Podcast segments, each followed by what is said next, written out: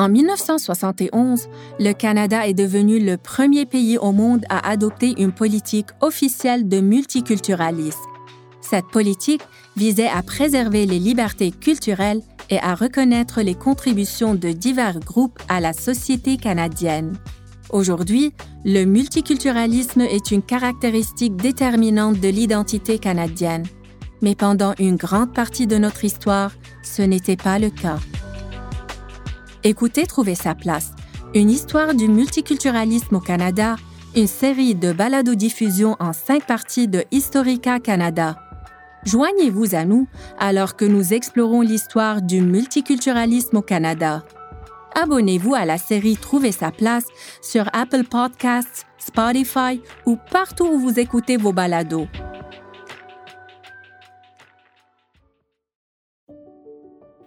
Le plus beau jour de ma vie, c'était le 13 avril, la journée de la libération. Ah, ça, c'est pour, pour moi, là, c'était le plus beau cadeau de ma fête. Bienvenue à la série de balados État de service, présentée par le Projet Mémoire, un programme de Historica Canada. Ici votre animatrice, Stéphanie Zidel. Dans cette série, nous vous présenterons des entrevues avec des vétérans canadiens. Ils vous raconteront le récit de leur vie de leurs pertes et leur service militaire. Cette série nous permettra d'explorer différents extraits issus de témoignages du projet Mémoire afin de construire un portrait des expériences de prisonniers de guerre canadiens lors de la Deuxième Guerre mondiale. Aujourd'hui, nous aborderons le thème de la libération. Tout d'abord, un avertissement. Certaines histoires pourraient ne pas convenir à un jeune public. Au cours du dernier épisode, nous avons entendu des histoires de tentatives d'évasion, des réussites et des échecs. Lors de cet épisode, nous explorerons des récits de libération et nous aborderons la pratique des marches de la mort. Nous mettrons aussi en lumière le lourd impact émotionnel chez les prisonniers bien après la guerre. Au tout début, M. Aymon s'est réjoui de sa libération qui a coïncidé avec le jour de son 26e anniversaire. Il nous raconte cette expérience. Nous sommes partis de la Pologne, nous avons marché jusqu'en Allemagne pendant sept semaines, et puis euh, des fois, il y avait euh, du manger quand on voyait des, champs de carottes ou quelque chose, on allait arracher les carottes pour manger. Ça, c'était, la, place ça la marche de la mort. Il y en a qui sont morts en chemin, Ça, ça a duré sept semaines. C'est là qu'on a rejoint les Américains. Les Allemands, ils ne voulaient pas que les prisonniers soient pris par les Russes. Alors, les Allemands nous, ont rentrés en Allemagne. Alors, les Russes s'en venaient sur l'autre côté. Puis même les Allemands, ben, euh, soldats, ne voulaient pas se faire ramasser par les Russes non plus. Hein. ils s'en allaient sur le côté des Américains. C'est l'armée du général Patton. C'est eux autres ils ont encerclé une place, là, puis on, été pris au milieu de ça. On était encerclés par l'armée américaine. C'est ça qui nous a sauvés.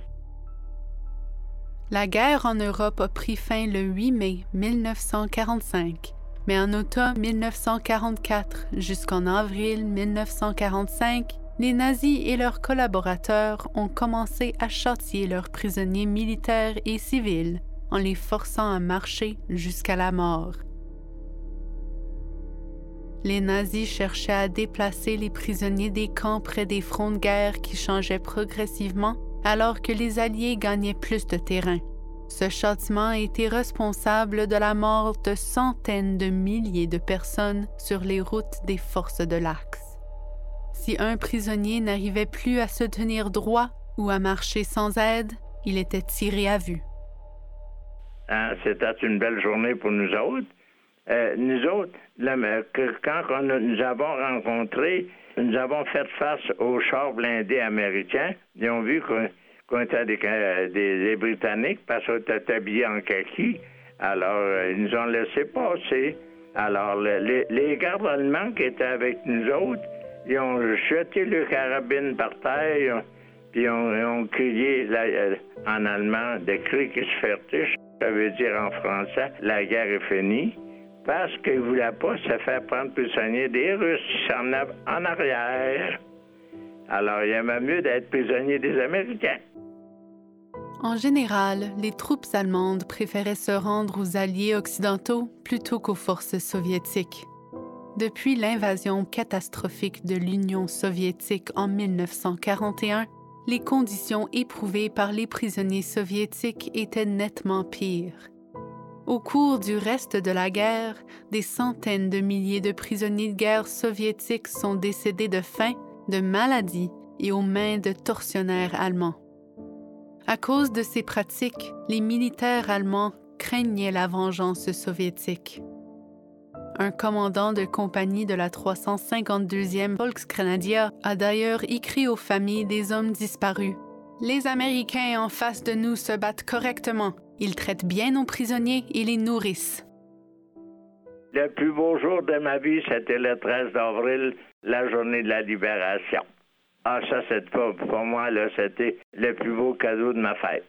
Puis trois jours avant, j'avais euh, René Cardinal. Son camarade. Puis euh, je lui ai dit, je savais qu'on était en Allemagne? J'ai dit, j'espère que la guerre va être finie pour ma fête. Ah, il, est parti à rire. Je me suis bien pas trompé, le 13, on était libérés. Oh mon Dieu, quel soulagement. J'en voudrais plus de la guerre. Voyez-vous, la guerre, là, ils sont, ils sont battus, puis le lendemain de la guerre est après à recommencer. N'oubliez pas que la guerre froide a duré jusqu'en 1991. Alors, si les peuples se donnaient toute la main entre eux autres, on n'aura pas de guerre. C'est ça le choix que je leur souhaite. L'harmonie entre les peuples. La guerre a duré trois mois de plus dans le théâtre du Pacifique les Alliés se préparaient à mettre fin à la guerre en utilisant des armes d'une force jamais vue auparavant. Dans les camps de prisonniers japonais, des centaines de soldats canadiens et alliés étaient déjà décédés de maladie ou de faim. Un grand nombre de survivants allaient également subir des marches de la mort avant leur libération. Jean-Paul Dalin a été capturé lors de la bataille de Hong Kong et a été transféré au camp de Niigata au Japon, où il endurait des travaux forcés. Dernier mois qu'on allait au travail, les avions américains, ils, venaient, euh, les bombardiers passaient la nuit. Donc, il fallait qu'on se lève puis qu'on aille passer, nous, la, moitié de la nuit, dans des souterrains pleins de puces, euh, mort à mort. Là, le matin, on allait travailler. Puis là, là aussi, ils, venaient, là, euh, puis moi, ça s'appelle ça, là, strafe. Tirer de la mitraillette par l'avion, là. Dans notre camp, qu'on était, tu sais, au travail. Les autres, ils savaient pas qu'on était là, là. Mais on, on s'est dit, ceux qui connaissent ça, puisque ce sont des avions basés sur des porte-avions, les Américains contrôlent l'air puis contrôlent la mer. Ben, c'est une question de temps. Puis là, les Japonais, on ne voyait jamais dans l'avion ni rien, tu sais. Puis même, euh, même une fois, pendant qu'on était après le travail, pendant qu'on était à, se faire fouiller, là, puis euh, compter, puis tout ça, avant de prendre la route, on a entendu le gros bang, puis dans notre havre de mer, on travaillait sur le bord de la, mer pour un temps, là, nous. Bonjour, mon nom est Brigitte Dozac, vice-présidente de Historica Canada. La façon dont nous voyons le monde aujourd'hui est influencée en grande partie par notre passé, le bon comme le mauvais, c'est là qu'entrent en jeu nos balados. Des balados comme Pensionnat indien, une série en trois parties créée afin d'honorer les histoires des survivants, de leurs familles et communautés, et afin de commémorer l'histoire et l'héritage des pensionnats indiens au Canada. Je voulais pas être un Indien. Je savais pas qui je voulais être. Je n'étais pas accepté par l'homme blanc et je n'étais pas accepté par mon propre peuple dans ma réserve. Inscrivez-vous au balado-diffusion de Historica Canada pour une exploration en profondeur de notre passé. Vous pouvez écouter Pensionnat indien sur Apple Podcasts, Spotify ou en visitant l'encyclopédie canadienne.ca. Ne cessez jamais d'apprendre. Après avoir bombardé le port voisin, les troupes américaines ont libéré le camp de Niigata et ont hébergé les prisonniers. En tout cas, pris le train, on est allé à Yokohama, fait examiner par des médecins américains. Puis de là, on s'est rendu, j'étais sur un, sur un bateau euh, un bateau qui transportait des, euh, des, des, bateaux d'assaut. Le, derrière du bateau s'ouvrait. Puis euh, c'était fait pour transporter 1500, 1500 hommes à peu près, là, pour, une invasion, tu sais. De là, on s'est rendu à l'île de Guam. À l'île de Guam, là, on voyait, c'est de là que ça partait pour aller bombarder le Japon. Ce que j'ai dû voir dans la nuit, là, c'est partait de là, c'est là, un bon. Et puis, euh, on voyait des B-29 alignés, là, à perte de vue. Pas croyable, c'est. Pas croyable. Des grandes bâtisses comme des granges, là. Remplies seulement des enveloppes et du papier, tu sais, pour la bureaucratie. Pas croyable, les Américains, là. En ce temps-là, c'est vendu à 6-7 000 milles de chez eux, là.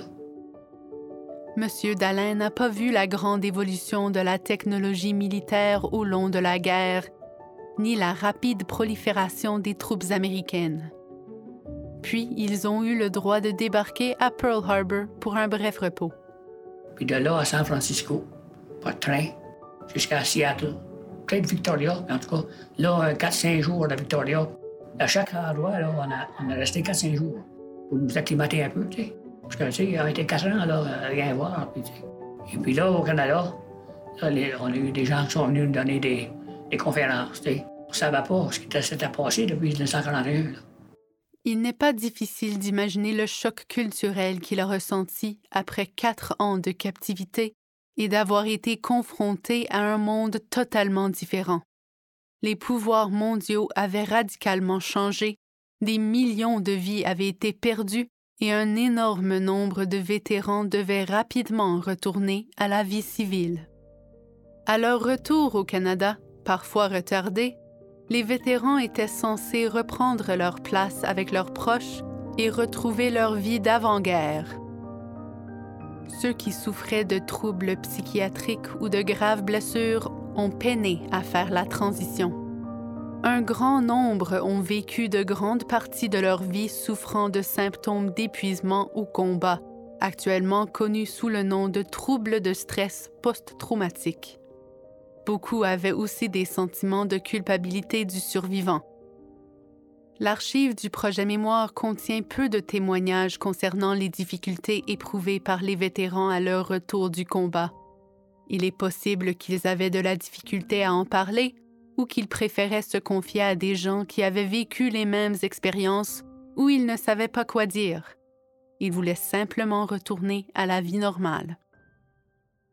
Néanmoins, Jean Cauchy, l'aviateur qui a passé quatre mois et demi dans un stalag en Allemagne, a indiqué qu'il est toujours difficile pour lui de s'exprimer à ce sujet. J'ai donné beaucoup de, cours. j'ai fait part de mon expérience à, des élèves de primaire, secondaire, et ainsi de suite, parce que euh, j'ai été nommé colonel honoraire de l'escadrille 425. Avant ça, il n'était pas question de raconter quoi que ce soit, même à ma famille parce que je trouvais que euh, il y a tellement de camarades qui sont décédés, qui sont morts, des jeunes, là. ils vieilliront jamais. J'ai deux de, mon équipage, un jeune mitrailleur, puis un, bombardier pointeur, un bombardier. M. Piché, et Fernand Piché et Yves Lamar, je pense à eux presque tous les jours, ainsi que mon frère. Alors je me disais, pourquoi eux? Et pourquoi? Je trouvais comme une espèce de pudeur de ne pas parler de ça. Et c'était un peu injuste dans un sens. Pourquoi? Je suis vivant aujourd'hui grâce... Euh, évidemment, j'ai la foi. Je pense que c'est seul... non, c'est impossible. C'est impossible parce que c'était vraiment l'enfer, cette histoire-là. Mais, encore une fois, j'étais volontaire. Alors, c'est tout il faut que je subisse les conséquences de ça. Heureusement, je suis marié avec une femme euh, spéciale, euh, très jolie, surtout très intelligente, et qui m'a supporté. Et euh, grâce à elle, je suis encore vivant aujourd'hui parce qu'autrement, seul, je n'aurais pas été capable de passer à travers. Je dois beaucoup à ma femme. Une dernière remarque de M. Dufour, le vétéran qui a été capturé en France après le débarquement en Normandie, qui encapsule les difficultés quotidiennes qu'il éprouve depuis son retour de la guerre. Il n'y a pas une journée que je suis pas rendu là. Le soir, des fois, il va fumer un cigare dehors. Puis, je pars de l'Angleterre, puis je fais toute la run. Ça m'a pris 33 ans avant de commencer à en parler.